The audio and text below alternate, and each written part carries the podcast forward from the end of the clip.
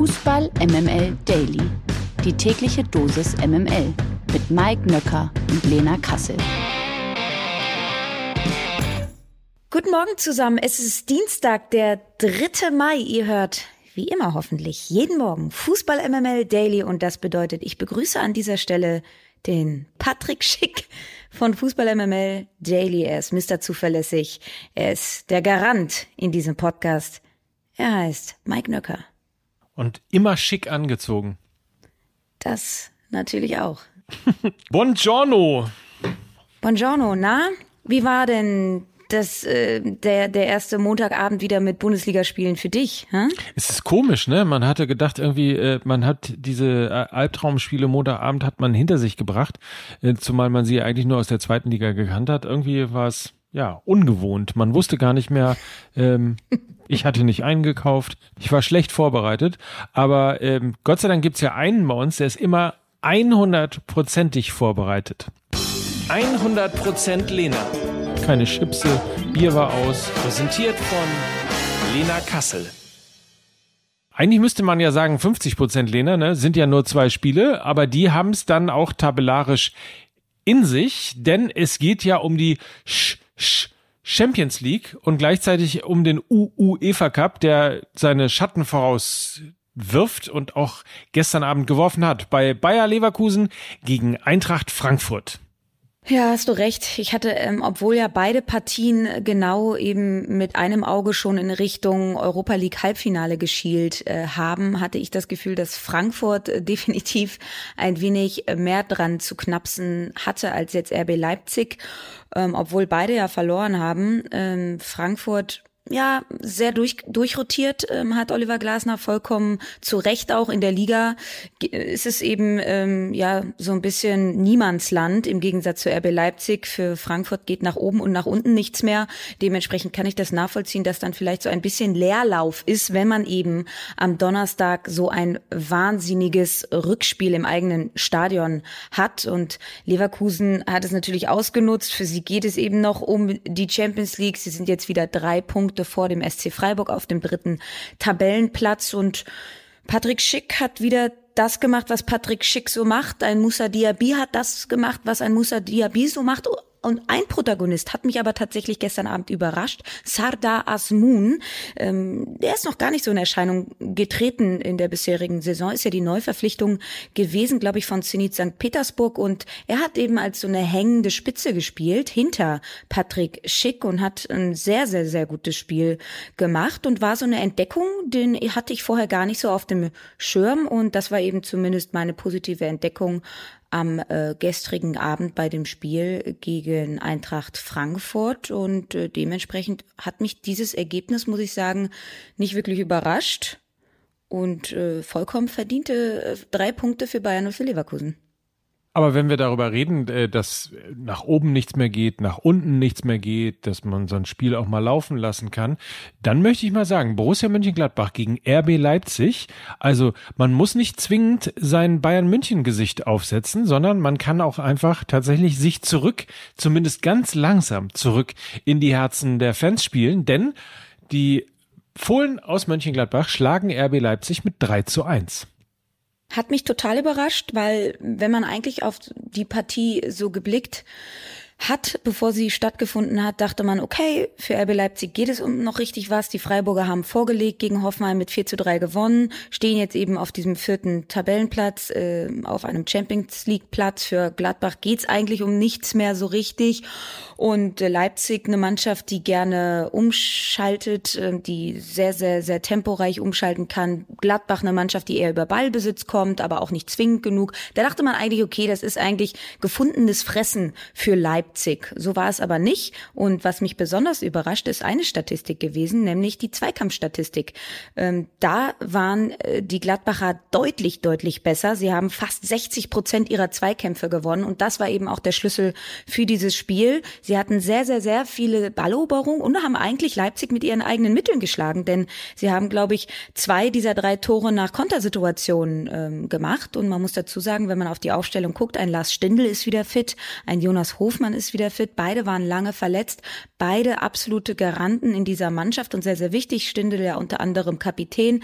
Hofmann einfach ein sehr torgefährlicher Spieler. Ein sehr feiner Spieler, der oftmals auch in diesen engen Situationen Lösungen finden kann.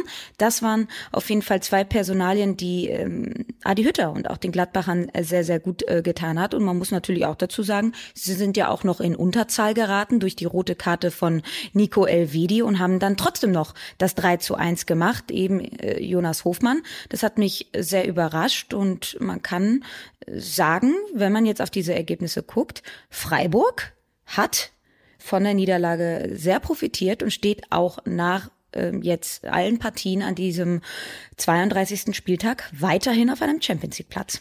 Einen zweiten Namen möchte ich auch noch nennen, äh, der auch wieder gefunden hat ins Spiel und sehr, sehr präsent gewesen ist. Breel Embolo mit einem Treffer und einer Vorlage und Jonas Hofmann, du hast völlig recht gehabt, äh, auch noch mit einem Doppelbacker. Also das waren die Torschützen und das war eben das neue Gesicht von Borussia Mönchengladbach oder vielleicht sogar auch das Gesicht, das wir eigentlich die ganze Saison über erwartet hatten. Ja, und ich habe es aber ja trotzdem angesprochen, es sind halt ähm, teilweise dann Nuancen, die entscheiden und eben auch, ähm, gerade wenn so viel im Umbruch ist und sie haben eine sehr junge Mannschaft und mit Manu Kone auf dieser Sechs und so, Luca Netz hat jetzt als Linksverteidiger auf der Schiene gespielt, also da war ja schon auch viel Umbruch und dann brauchst du eben solche erfahrenen Spieler, die Gladbach Identität geben. Und das sind halt Lars Stindl und das sind auch Jonas Hofmann. Und ähm, ich sehe eigentlich auch einen Christoph Kramer in der ersten Elf, ich weiß nicht in was für einer körperlichen Verfassung er ist. Aber wenn du diese Spieler konstant in dieser Saison auf den Platz gebracht hättest, dann glaube ich, äh, würden wir über eine andere Gladbacher Positionierung in der Tabelle sprechen. Es ist jetzt Platz 10. Eine sehr, sehr schwierige Saison, egal wie jetzt noch die zwei ähm, Spieler ausgehen. Und ich glaube, und das habe ich ja gestern auch in der Folge schon erwähnt, Mike, äh, Adi Hütter, das ist jetzt ähnlich wie Marco Rose beim BVB jetzt noch nicht die komplette Romanze ähm, die da jetzt schon entstanden ist. Nee.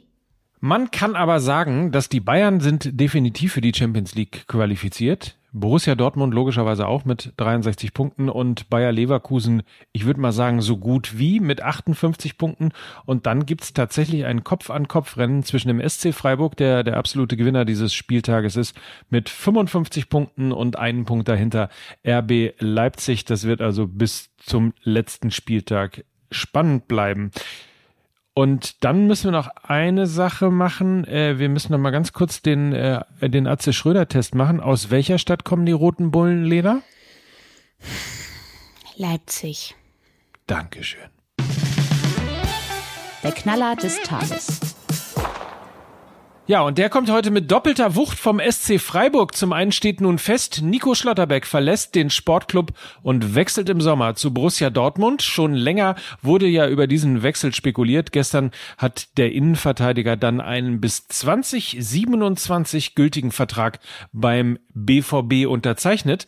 Doch in aller Trauer um den sportlichen Verlust von Schlotterbeck haben die Fans des SC Freiburg im Gegenzug Grund zum Jubel, denn Matthias Ginter und das finde ich tatsächlich überraschend. Ich hatte mich auf Ginter Mailand gefreut, aber nein, Matthias Ginter wird nach übereinstimmenden Medienberichten nach Freiburg zurückkehren. Sein Vertrag bei Borussia Mönchengladbach läuft im Sommer aus, sodass Ginter nun ablösefrei zu haben ist. Von 05 an kickte Ginter ja bereits zehn Jahre lang für den SC Freiburg, erst in verschiedenen Jugendmannschaften zum Ende auch für drei Saisons bei den Profis in der Bundesliga ERR 2014 ebenfalls ebenfalls zum BVB ging. So, der Ginter-Transfer. Ist das, ehrlicherweise, ist das ein Signal für die, für die Konkurrenz?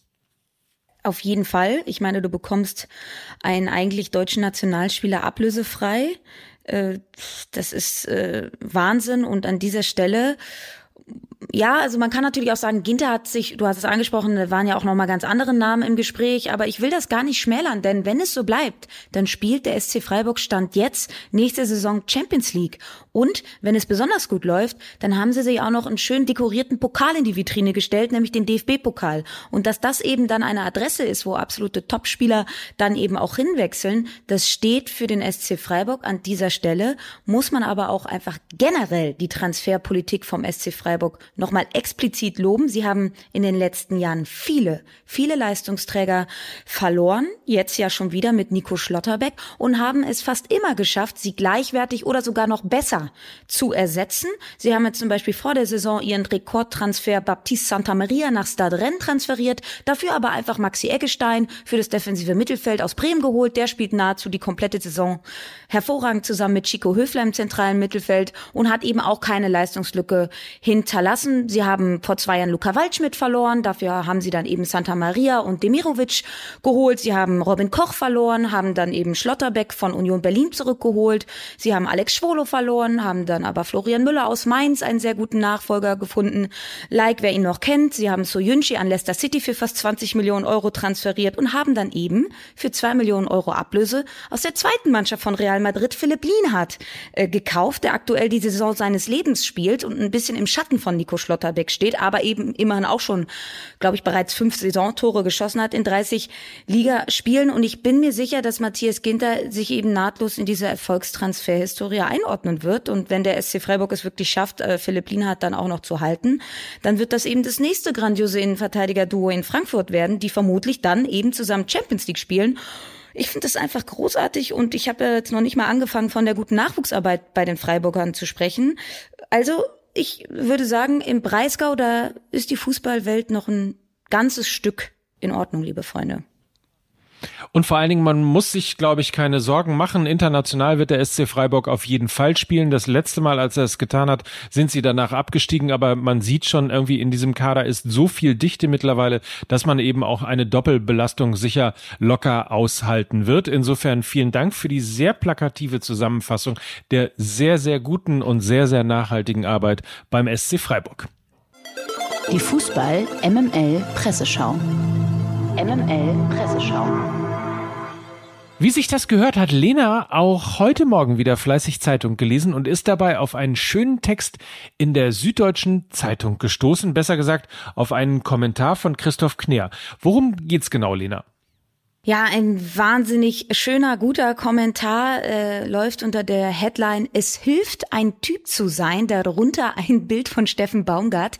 Und ich glaube, Christoph Knär ähm, ist auf die Idee gekommen, weil er sich am Wochenende jetzt nochmal ein paar Ergebnisse angeguckt hat. Und da ist ihm eben aufgefallen, dass die Mannschaft des Trainers Steffen Baumgart, also der erste FC Köln, an diesem Wochenende ebenso vier Tore geschossen hat wie die Mannschaft des Trainers Christian Streich, dem SC Freiburg, und die Mannschaft des Trainers Thomas Reis äh, beim VfL Bochum. Und er sagt eben, dass äh, diese drei Trainertypen ja für ihre Originalität stehen, für ihre Glaubwürdigkeit stehen.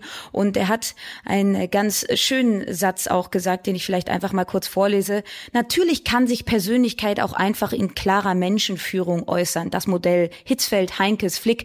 Dennoch darf Jürgen Klopp auch in dieser Hinsicht als Role Model gelten für Coaches, die Spielerkabinen schon aufgrund ihrer Präsenz im Griff haben und mit der Ausstrahlung eines leidenschaftlichen Vertrauenslehrers noch besser an die Klasse rankommen als ein Kollege, der es einfach nur erklärt. Und äh, Mike, ich fand diesen, diesen Text so toll und irgendwie auch das Bild von Steffen Baumgart so passend und ich fand es einen schönen Anlass, dass wir noch mal kurz über den ersten FC Köln reden, denn wir haben jetzt gerade irgendwie die ganze die ganzen Transfers vom SC Freiburg aufgezählt und ähm, wenn man sich mal anschaut, dass der FC Köln in der vergangenen Saison eben noch in der Relegation gespielt hat und fast abgestiegen wäre und dann mal schaut, was sie denn überhaupt im Vergleich personell in dieser Saison anders gemacht haben, dann ist da nicht so sonderlich viel. Das heißt, der Königstransfer, und das sagen wir ja auch schon alle die ganze Saison, war natürlich Steffen Baumgart und ähm, ich weiß, dass als diese Verpflichtung bekannt gegeben wurde, habe ich gesagt, er kann sowas schaffen wie Klopp beim BVB und noch nicht mal äh, von der von den Erfolgen oder den Titeln her, sondern einfach weil dieser Typ wie Arsch auf einmal nach Köln passt. Und das kann ich als gebürtige Kölnerin sehr gut beurteilen. Ähm, und er er hat es einfach geschafft, Spieler, die da waren, besser zu machen, wie ein Benno Schmitz, ein Sally Oetschan, den jungen Jan Thielmann und natürlich Anthony Modest. Und weil er eben ein Menschenfänger ist, weil er eben die Sprache der Jungs spricht nicht. Er war mutig. Er hat zum Beispiel den Keeper ausgetauscht, ja, einen verdienten Spieler wie Timo Horn auf die Bank gesetzt, weil er gesagt hat, Marvin Schwebe passt mehr zu meinem Spielstil. Und da, seine Idee von Fußball ist größer als jede Personalie, die da im Verein ist. Und das hat mich wirklich nachhaltig auch noch zutiefst beeindruckt. Und äh, dass es dann auch noch so erfolgreich ist. Ich meine, der FC Köln kann mit ein bisschen Glück auch noch Champions League spielen in der nächsten Saison. Also das ist schon Wahnsinn. Ich weiß nicht, Mike, wie nimmst du den Kölner Wahnsinn mit Steffen Baumgart wahr? Es ist genauso, wie du es gerade gesagt hast. Es ist gefühlt die gleiche Mannschaft, die plötzlich äh, einen komplett anderen Fußball spielt und auch komplett andere Fähigkeiten plötzlich hat.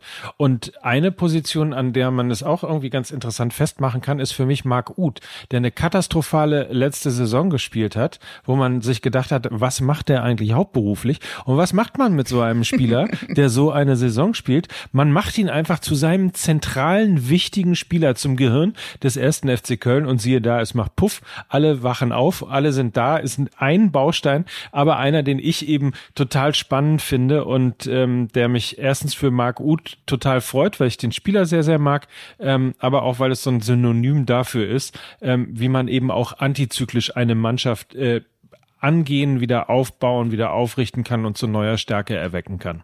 Marc Uth ja auch ablösefrei gekommen, ähnlich äh, wie Timo Hübers, der ablösefrei von Hannover kam, da auch aussortiert war, genauso wie ein Luca Kilian, der für wenig Geld von Mainz ausgeliehen wurde.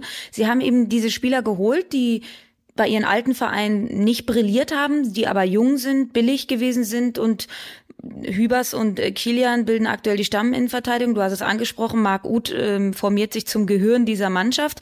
Und das liegt eben an dem Trainer und an seiner ganz klaren Philosophie, die er spielen will, an qua seiner Persona, die er natürlich auch sehr, sehr gut vermitteln kann. Der Vollständigkeit halber muss man sagen, sie haben auch noch einen externen Neuzugang, der auch eine sehr, sehr, eine sehr, sehr wichtige Rolle spielt, Dejan äh, Ljubicic, der kam ja von Rapid Wien, war der Kapitän und hat eben auch einen großen Anteil am Erfolg der Kölner, aber eben auch, weil er exemplarisch für dieses Spiel von Steffen Baumgart steht, weil er sehr pressingstark ist, sehr temporeich, viele Sprints hat und ja, eben Steffen Baumgart sicherlich auch da ein Wort mitzureden hatte. Also Köln und Steffen Baumgart, äh, das ist ein Match. Den Link findet ihr wie immer in den Show Notes. Die packen wir euch da rein, also zu dem Kommentar von Christoph Knär und alles andere kann man dann da eben nochmal nachlesen. MML International. Nicht nur hier bei Fußball MML Daily geht es Schlag auf Schlag, ihr werdet es mitbekommen haben. Hier ist ordentlich Zug drin an diesem Morgen. Auch in der Champions League geht's heute Abend schon weiter mit den Halbfinal-Rückspielen. Der FC Liverpool ist zu Gast beim FC Villarreal.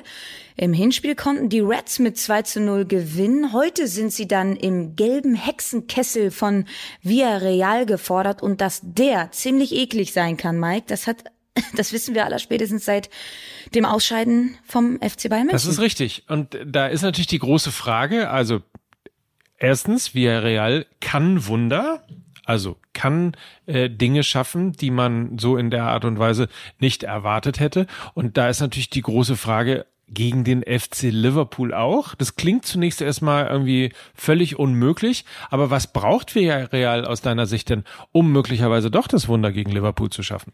Sie müssen relativ lange das Spiel offen halten, weil ich glaube, wenn Liverpool sehr schnell in Führung geht, dann ist die Stimmung natürlich erstmal äh, ja, ist ein kleiner Downer. Und je länger sie dieses Spiel offen halten, desto mehr ist die Kulisse eben da. Und dann kann da auch was gehen. Also ich sag mal so, das 2 zu 0 im Hinspiel ja, das ist, also wenn es 1 zu 0 gewesen wäre, dann wäre es noch ein bisschen wahrscheinlicher, dass da heute Abend doch irgendwie ein kleines Wunder entstehen kann. Dieses 2 zu 0 macht mich halt ein wenig skeptisch, weil eben zwei Tore für eine Verlängerung da sein müssen und ähm, das ist schon sehr, sehr ambitioniert, aber auch da nochmal tief stehen, lange hohe Bälle hinter die Kette.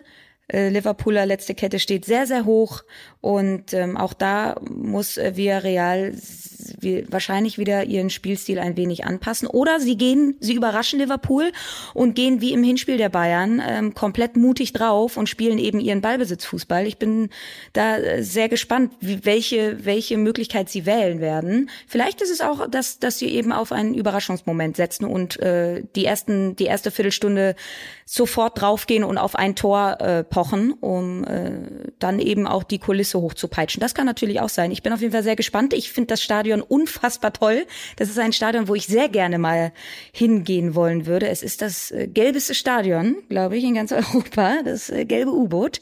Und ich glaube, da können wir uns sehr drauf freuen heute Abend um 21 Uhr. Das Spiel auf jeden Fall könnt ihr heute Abend dann auch bei Amazon Prime gucken. Ist ja immer wichtig, wo guckt man eigentlich die Champions League? Also dieses Spiel bei Amazon Prime Video. Anstoß ist um 21 Uhr. Gewinner des Tages. Und das ist, wer hätte das für möglich gehalten, die UEFA. Die Europäische Fußballunion hat die Sanktionen gegen Russland wegen der Invasion in die Ukraine nämlich konkretisiert und weiter verschärft.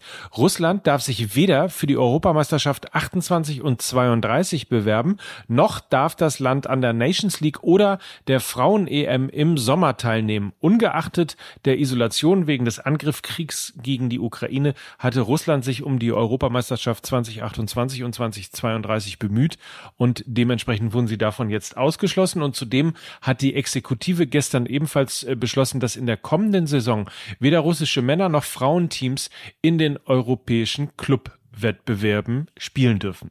Ja, wir hatten das Thema ja, ne, Mike? Ich weiß, dass es noch, äh, wir es beide als oder wahrscheinlich alle als sehr zynisch empfunden haben, dass äh, Russland dann einfach diese Bewerbung für die Europameisterschaft in den Ring wirft, also komplett absurd. Und ähm, ein, ein leichtes Durchatmen. Wir kennen ja unsere UEFA, so, und dass das äh, jetzt doch ähm, so konsequent ähm, vonstatten gezogen wird, ist ein positives Signal. So ist es. Grüße gehen übrigens raus an Lupus Populus. Jetzt habt ihr ernsthaft einen Beitrag ohne TSG gegen SCF gebracht. Das mega geile Spiel mit sieben Toren. Das bezog sich auf 100 Prozent Lena gestern. Ich hoffe, Lena hat das heute mit einem sehr epochalen und sehr tiefen äh, Beitrag über den SC Freiburg wieder ein bisschen gut gemacht. Und was ich auch sehr schön fand, von JC98 wenn Mike Nöcker und Kasselberger im morgigen Daily von Fußball MML alle Gästefans bei BMG, RBL namentlich erwähnen, sind sie nach knapp zwei Minuten fertig. Aber gut, ging ja für RB auch nur um die Champions League Teilnahme. Hat mich ehrlicherweise auch ein bisschen gewundert. Es waren, glaube ich, drei Fahnenschwenker da, aber gut. Wir lassen das ja, mal so stehen, so. würde ich sagen. Drei Fahnenschwenker, das ist das richtige Stichwort, denn ihr habt ja auch eine neue Folge Fußball MML aufgenommen, hä? Hassen Kassel. Du böses Mädchen. So, Fußball MML, so ist es. Rennschnecken mit offenem Visier, so heißt es. Große Rüge heute noch an unser Social Media Team, die dazu ein Bild veröffentlicht hatten mit vier Rennstrecken und ich, das sollte sozusagen symbolisieren, das Rennen um die Aufstiegsplätze in der zweiten Liga. Und wer fehlte da? Der FC St. Pauli. Was ist denn das da für eine einseitige, so äh, aus HSV-Sicht getriebene Social-Media-Fraktion? Ich schäme mich.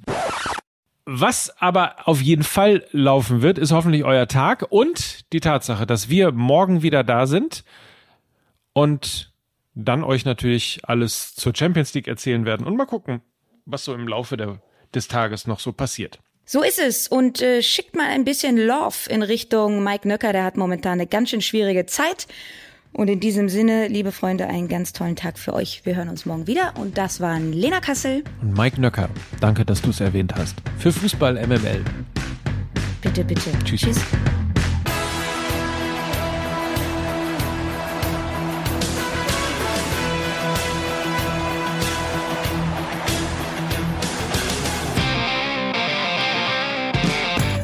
Dieser Podcast wird produziert von Podstars